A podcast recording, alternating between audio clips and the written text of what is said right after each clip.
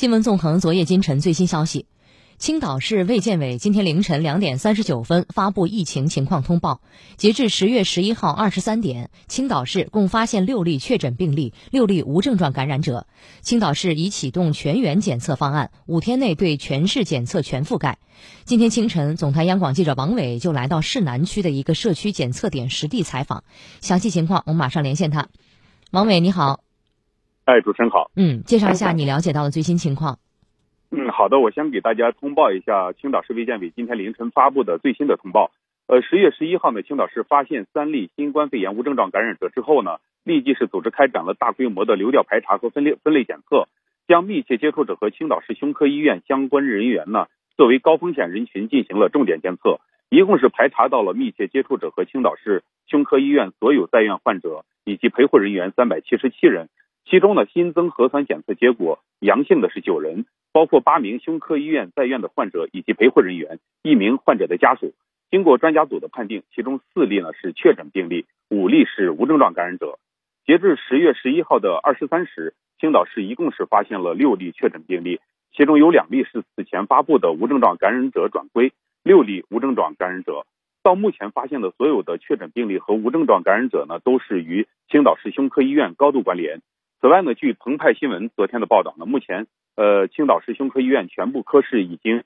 于昨天停诊。青岛市第三人民医院从昨天起呢，门诊、急诊全部停诊，作为备用医院开始启用。青岛市目前已经排查到密切接触者的密切接触者七十六人，已经出呃核酸检测结果的是三十四人，均为阴性。一般接触者呢是八百一十人，已经出结果四百八十五人，均为阴性。排查全市医疗机构工作人员。新住院患者和陪护人员是十四万三千八百九十三人，全部完成了采样，已经出结果是十一万四千呃八百六十二人，全部为阴性。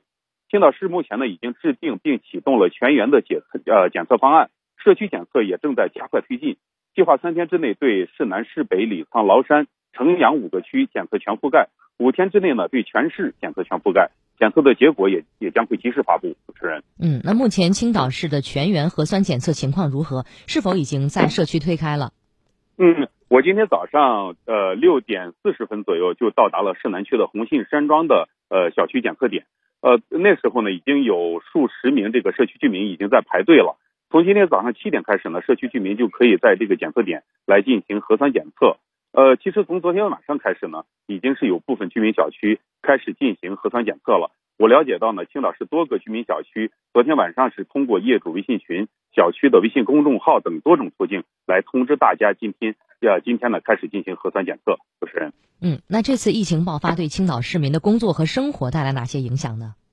嗯，我们都知道呢，就在前不久的九月二十四号，青岛市已经是发生过一次疫情。当时青岛港大港公司呢是在定期例行检测时发现了两例新冠肺炎的无症状感染者。经过确认呢，这两名呃青岛港大港公司的装卸工人是在装卸进口的海产品时被感染的。当时专家组研判认为呢，疫情的感染源头明确，传播链清晰，社区传播的风险低，所以前不久的那次疫情并没有对青岛市的经济生活等各方面造成太大的影响。青岛市卫健委呢也是在十月九号发布了一次通报。表示这起疫情风险已经得到了有效的管控，呃，但是就在人们稍微放松了一口气的时候，呃，十月十一号的早上就发生了这次更为严重的疫情，呃，从昨天早上这次疫情的消息发布之后，我也是特别留意了青岛市民的呃一个反应，呃，大家呢无论是情绪上还是生活上，普遍呢目前都是比较稳定，呃，但是有一点变化，我认为还是非常好的，我注意到路上主动戴口罩的人啊又开始多了起来。